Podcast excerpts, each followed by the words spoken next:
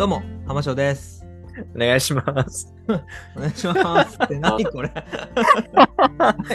本日本日もアウトプットしていきたいと思います。えー本日は、慎太郎くんの持ち込み企画ということでやってもらうんですけど、まあ、ここからは慎太郎くんに説明してもらおうと思います。お願いします。お願いします。まあ今回僕がこういう時間をまあいただけてありがとうございます。ちょっと前にですね、まあ、見つけた本なんですけど、これをどうしてもこう、浜翔さんに紹介したくてですね、スライドを作ってきたんで、まあそれを見てもらいながら紹介していきたいと思います。お願いします。お願いします。まず、はじめにですけど、まあ、我々、理学療法士として、基礎医学として人の構造だったり、解剖学で骨格だったり筋肉だったりっていうのをまあこう勉強してきて、常識的にこう人の骨格っていうのが染みついちゃってて、まあ、ふとした時にあの、違う動物の骨格標本を見た時に面白いなっていうふうに感じたことがあってですね、こう図鑑を見たりっていうのを、まあ、小さい子供がいるんで、一緒にこう見たりしてて、まあ、そういうところに少し興味があって、まあ、いろんな本を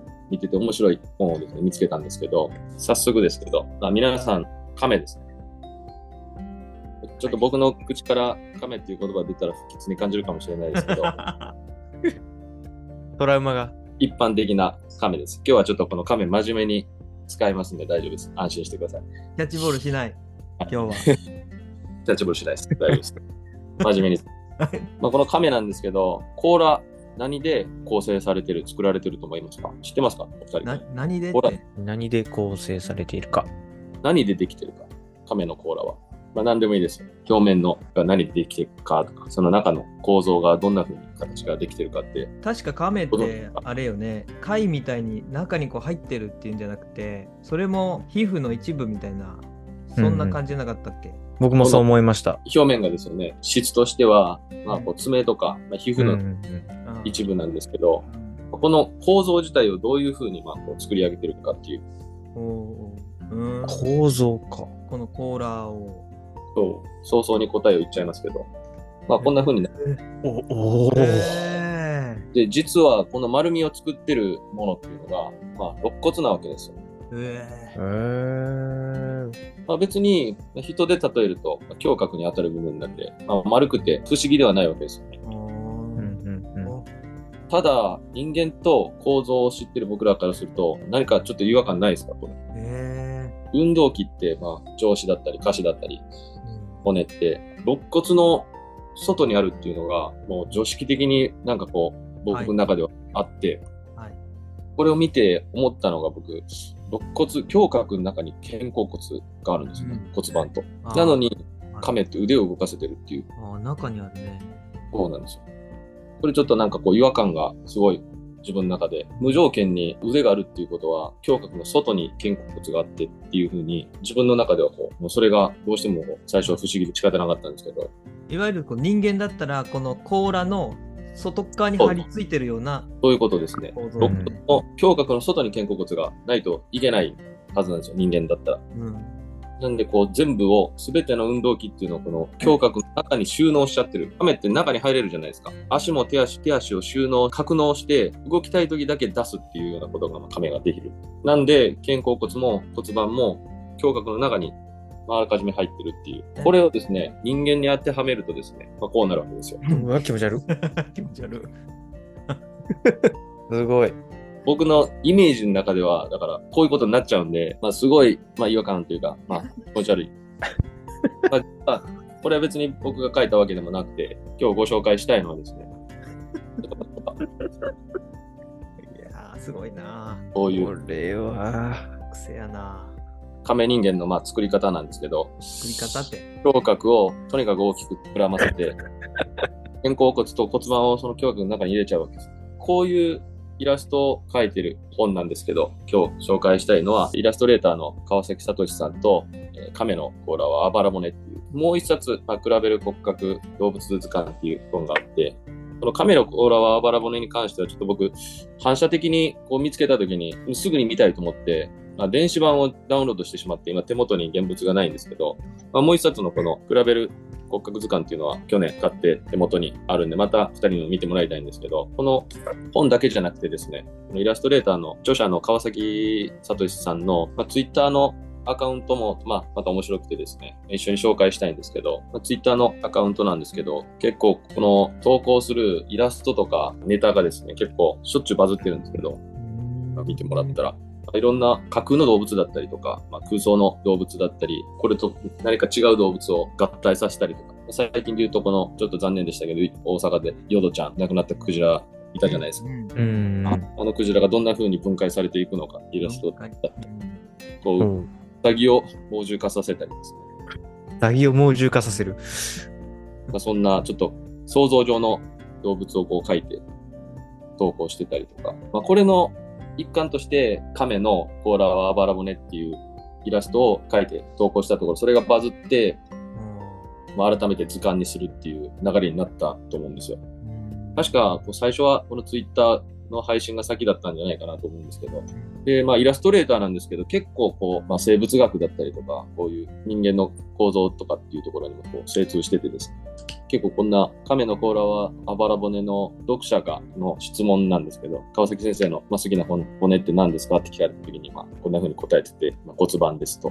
まあ、理由が重力下で体を支える重要な骨が骨盤だと思うのでっていう風に、まあ、結構なんかこう、僕らのジャンルに近いところもこう精通してる話もされたり、僕はフォローしてるんですけど、見てもらえたらと思います。で、また本題に戻るんですけど、まあ、この亀の甲羅はあばら骨の方は、まあ、こんな風な内容になってて、実際にこう動物の特異的な部分を人間の体に変えて描いてるわけですよ。馬とかも足の部分が中指なんですよね。中指。中指。叩き中指なんですよ。あれ、中指なの？中指で立ってるんですよ。つま先とかじゃなくてこういうこと中指なの？それ。うわあ指一本。人間ってまあかかとと、まあ、つま先ったりのいろんな骨じゃないですか。馬はこう中指で立ってるっていう。坊主のお兄ちゃんすごいね。絶対坊主のお兄ちゃんと、まあ、黒ブリーフを絶対履いてるわけです。大事、大事なポイントですね。そんなわけで、まあ、こう、各動物の特異性っていうのを人の体で、まあ、描いてて、なんかこう違いが、例えばこう膝とかって結構四つ足動物は反対に曲がったりするんですよ。そんなまあ、反対に曲がったりするような、まあ、動物が多いんですけど、人間と、まあ、の違いがすごい顕著に、人の体でこう表現することで、まあ、顕著にこう感じられるというか、まあすごい気持ち悪いですけど、気持ちは悪い。で、まあ、この本なんですけど、それぞれの動物の、まあ、特化した骨格というか骨っていうのを紹介してて、まあ、例えば、まあ、さっきの亀もそうですし、馬のその骨だったり、馬は1本なんですけど、牛は2本の足で立つとか、一一番右ってフラミンゴって書いてるわ。フラミンゴですね。フラミンゴか。まあ、フラミンゴはつま先がとにかく長いっていうことですよね。だからこの比率もやっぱ動物によって全然違って、まあ、人間って多分大腿骨と下体の骨が大体同じぐらいの長さで、大腿骨がちょっと長いか。けどまあフラミンゴとか見てみると全然違うわけですよね。側部がこんなに長いわけですから。まああとはカエルとかも人間は頸骨と腓骨で下体を構成してるけど、カエルとかは、まあ、これにあるんですけど、ジャンプ力を生み出さないといけないんで、まあそのために下体の骨がすごい強く作られてて、頸骨と腓骨の2本で構成されてるんじゃなくて、両方が合体しちゃしちゃってるわけです。頸腓骨っていう骨に。えー、合着着地した時の衝撃をいかに吸収するかっていうところで、肋骨がないとか。えまあ、そんな風に、それぞれの骨、動物の特徴的な構造っていうのが、まあ、これに紹介されてます。そんな中で、他の動物と違って発達してる人の骨って何だと思います？発達してる人の骨。特異的な、人の他の動物に比べて特異的な機能。あ、でも人といえば直立二足が特徴的かなっては個人的には思うけど、そのために発達してるっていう感じなんやろか。そういうわけじゃなく。まあ、霊長類って、まあ二足歩行できる動物が多いじゃないですか。チンパンジーとかも、まあ、ずっと二足で歩くわけではないですけど、ある程度こう二足歩行ができる。特徴的な部分っていうと、二足歩行ができ、直立二足ができるっていうのは、まあ、手が使えるっていう。うん、なんで、どちらかというと、人間は上司の方が発達してきたと。特異的な発達をしてきたっていうこと。でまあ、実は人間が他の動物と比べて発達している骨って言われているのが鎖骨らしいんですね。ー、へ鎖骨まあ、なぜかというと、この投球動作ですね。投石、投球動作っていうのが、まあ、実はオーバースローができるのって人類だけらしくて、あのチンパンジーとかも、まあ、物を放ることはできるんですけど、鎖骨が短くて、肩甲骨が前に出過ぎてることで、後ろに振りかぶるっていうことができないらしいんですよ、チンパンジーは。だから、どうしてもアンダースローになるんですけど、まあ、こう投球動作の、まあ、一番効率が良くて、まあ一番速度が出しやすいのって、やっぱオーバースローじゃないですか。まあこれができるっていうのが人間の得意性らしくて、鎖骨が長い。鎖骨が長い。長くて、こう、後ろに湾曲してうん余裕があるんですよね。肩甲骨をこう、後ろに引くっていうことがしやすい。まあだから、この投球動作っていうのがまあ人間の他の動物にない、まあ、能力だと。で、まあ最古の狩猟方法っていうふうに言われて、まあ物を投げたり、石を投げたりとかっていうのが、まあ人間はそういうのを攻撃の方法としてやってきたから、二足歩行して腕が使えるようになったっていう、まあ賜物だそうで、まあ、鎖骨が発達してると。まあ、そんな人間にしかない人間のまあこう誇るべきまあ鎖骨なわけですけども、結構まあ鎖骨をね、人間同士で邪険にこう扱ってる モンゴリアンチョップなんかありますし、鎖骨ね。ここでと、まあ、進撃の巨人、お二人見てますか？み見てます、見てます。見ました、見ました。今映ってるのはこれ、超大型巨人だと思うんですけど、うんまあ、その中で獣の巨人って出てきてるじゃないですか。はいはい。で、こいつの特徴って、獣の巨人なのにうん人の言葉喋るんですよね。獣なのに人の言葉が喋れるっていうのはちょっとなんかこう、対比して描かれてるというか、あえてこう、獣にしてるっていうのと、オーバースローができちゃうっていう。めっちゃオーバースローしようんうんね。うん標的で攻撃しよったもんね。獣なのに、こう人間の特徴をすごい入れてるっていうのもなんかすごい面白いなっていう、なんか意味があるのかなっていうふうに。あーあーね。うんどうでしょうね。でなんですけど、すいません。ちょっと話それましたが、まあ、この本なんですけど、まあ、実は結構びっくりするニュースがあって、確かあの11月でしたね、僕この本を紹介するって、前回。ちょっとスケジュールの都合上できなかった今になったんですけど、確か11月になんでこれを紹介したいかって思ったのが、実はこのカメラ、亀の甲羅アバラモネが映画化されたんですよ。去年の11月、12月、10月。どういう、ちょっと待って、どういうこと？映画化ってどうでいう映画化されてるんですよ。これ。こ とちょっとえ、映画化？映画化結構フレッシュな、あの、去年の末な、末なんで、もうそろそろ多分 DVD も出てるに。ちょっとよくよくわからんのよね。映画僕も化。入れてないんですけど、ほんと去年、去年の11月ぐらいに、へー多分結構全国ロードショーで、で声優をこう務めてる俳優さんっていうの多分見たことあるんじゃないですか。ありますね。うんさすがに実写はできなかったんですね。実写はちょっと難しいでしょ。ね 3D, 3D アニメの映画なんですけど、まあこう、左のポスターとか見ても気持ち悪いですよね、やっぱり。全部こう。動物のそれぞれ亀人間とかカエル人間フラミンゴ人間とかこの首が長いのはキリンなんでしょうかねうん。うんまあさすがにね、妖怪ではない老犬ね、これ。うん君にはあるか？譲れない？こんなねちょっとキャッチコピーもそれっぽいこと言ってますけど。これ2枚目のポスターなんですけど、まあ、ここでちょっとちょっとしたクイズですけど、まあ、亀人間とこれはカエル人間かな。カエル。後ろから走ってきてるのはこれ多分キリン人間でしょうかね。河原で油売ってるところですけど。ここでこのキャッチコピー今部分的に隠してるんですけど、うん。〇〇が青春だって書かれてますけど、まあ、え？この今まで話してきた、まあ、いろいろ骨にまつわる話をしてきたんですけど、まあ、そそこからヒントをもらって考えてみたんですけど、まあ、この描写ですよね。こんなところで油売ってる。それはこれ特定の骨の名前とかじゃないんよね。ではなくて、まあ、この描写と、まあ、こう骨をうまくこう使ったような、ああ、なんかそういう慣用句的なそうですね。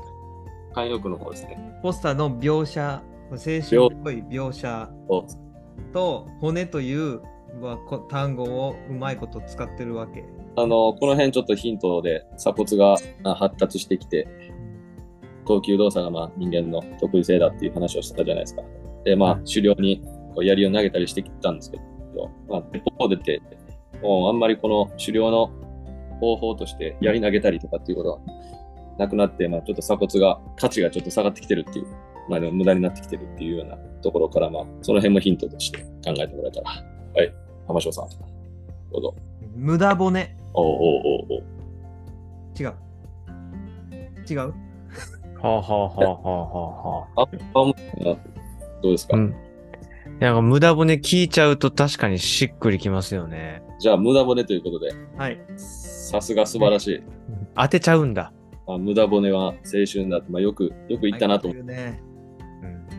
うなるほどね。って、みんなそれぞれどの動物も誇るべき骨があるんですけど、まあ人間のようにね、投げるっていうことが生活の一部でなくなりつつあると考えると、まあ確かにこ無駄骨ってなんか、ちょっと深い言葉だなっていうふうにも思えてきますよね。そうですね。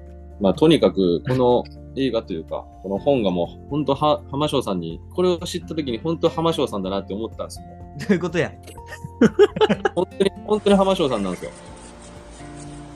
ちょっと待って、いや意味がわからんのよ。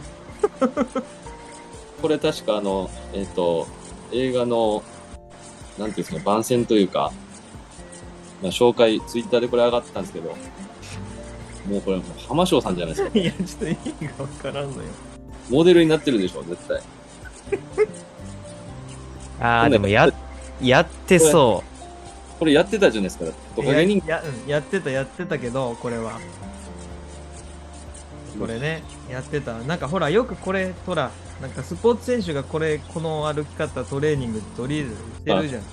トレーニングの一部としてね、これありますもんね。これ、プラットフォームの上でやってたもん。最初僕これ確かツイッターのタイムラインで流れてきた動画、最初これ、これを初めて見たんですよ。でここっから亀の甲羅あばら骨の映画を知って、そこからその図鑑があることを知ってみたいなこ流れで。れで本買って。まあだからもう、これがもうバッチリ浜翔さんだなっていうふうに、最初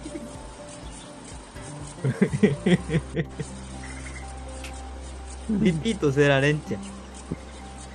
まあそんな感じで、この本と今日は映画と、またもうそろそろ多分僕まだ映画見れてないんですけど、そろそろ DVD 化するんじゃないかなと思ってるんですけど、まあ見てみたいなとは思いますよね。見てみます。ーこれは見たいですね。本もまあ一応僕、こっちの左の本は電子版しか持ってないんですけど、まあこれ手元にあるんでまたお渡ししますんで、また見てもらえたら。お願いします。合わせて、あの、川崎聡さんの Twitter の見たねアカウントうんうん。まあ、投稿がすごい面白いんで、まあ、見てもらえたら。なんか結構だから、僕らが考えることをなんか投稿であったりするんで、さっきのその重力の象徴みたいな、骨盤が重力の象、高重力の象徴だ、ようなことも結構そういう知識もこう精通してる部分もあるんで、共通するところがあるから面白いなっていうふうに。まあ、というわけでですね、まあ、ちょっとこの3つを紹介したんですけど、まあ、最後にまあ僕がこれを通して伝えたいことですけど、まあ、人間は、まあ、さ鎖骨が他の動物に比べて発達してて、まあ、投球動作、投石動作っていうのが、まあ、こう人間のアイデンティティというか、得意性だっていうところで、お WBC、今回の WBC は。最強の投手が集まる熱々の大会なので、楽しみですねっていうところでまとめさせていただきたいと思います。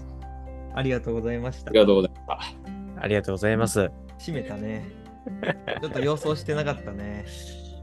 いやー、熱ないるほんです。どね。無駄骨と思われていた鎖骨が目いっぱい活躍する。うん。もう最強の鎖骨たちが集まるとうん、でも過言ではないですよね。応援しましょお願いしましょうん。う。WBC 楽しみましょう。う。楽しもう。お疲れでした。お疲れでした。なんか全然上手に喋れなかったです。大丈夫、カットカットするけん。はい、お願いします。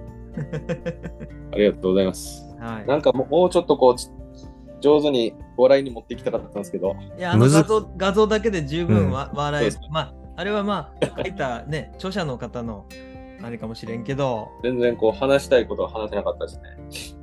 まあ、じゃあまた今度、その譲れない筋肉について試験を述べていただいて構いませんので、また今度、いやね、こんなんまたややってもらいたいですね、できたら。いつも僕ばっかり喋ってるんで、結構前から2人に教えたかったんですけど、まあちょっとね、伸びちゃって今回ね。うん。青虫くんどうやったですか？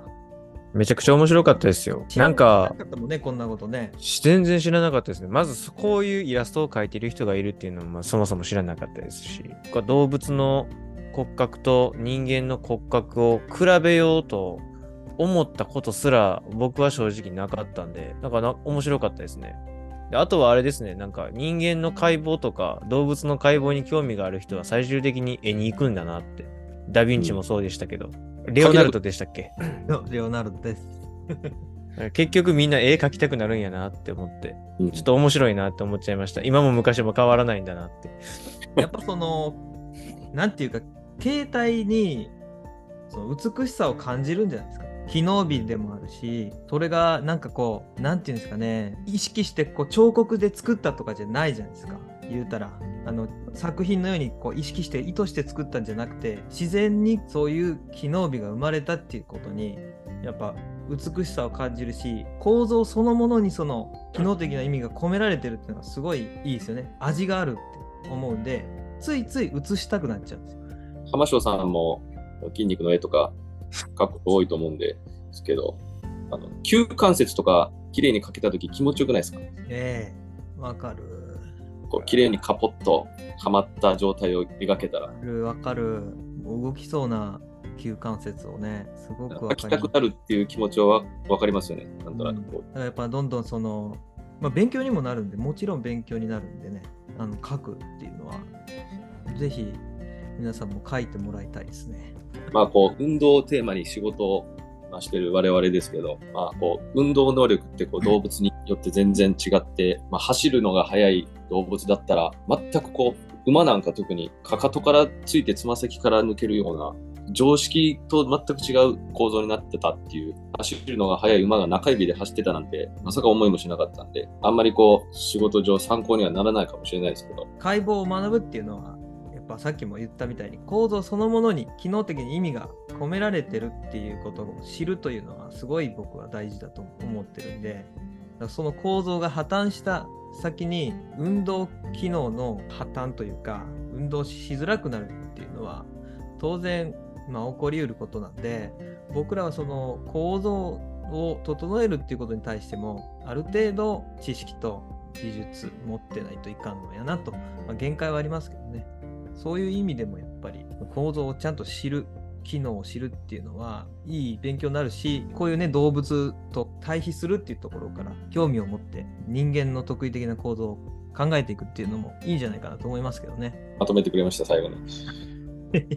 ありがとうございます。はい。今日は慎太郎くんにアウトプットしてもらいました。でたまにはこういう風に慎太郎くんとか、まあ、それこそ青虫くんとかにもやってもらえたらめっちゃ嬉しいなと。まあ、青虫はだいぶ前にね、一回資産形成かなんかでやってくれたんだけど、まあ、そんな感じで、えーまたぜひアウトプットしてもらいたいなというふうに思います。えー本日は、えー、慎太郎くんと青虫くんと一緒にアウトプットをしていきました。今日は慎太郎くんありがとうございました。ありがとうございました。ありがとうございました。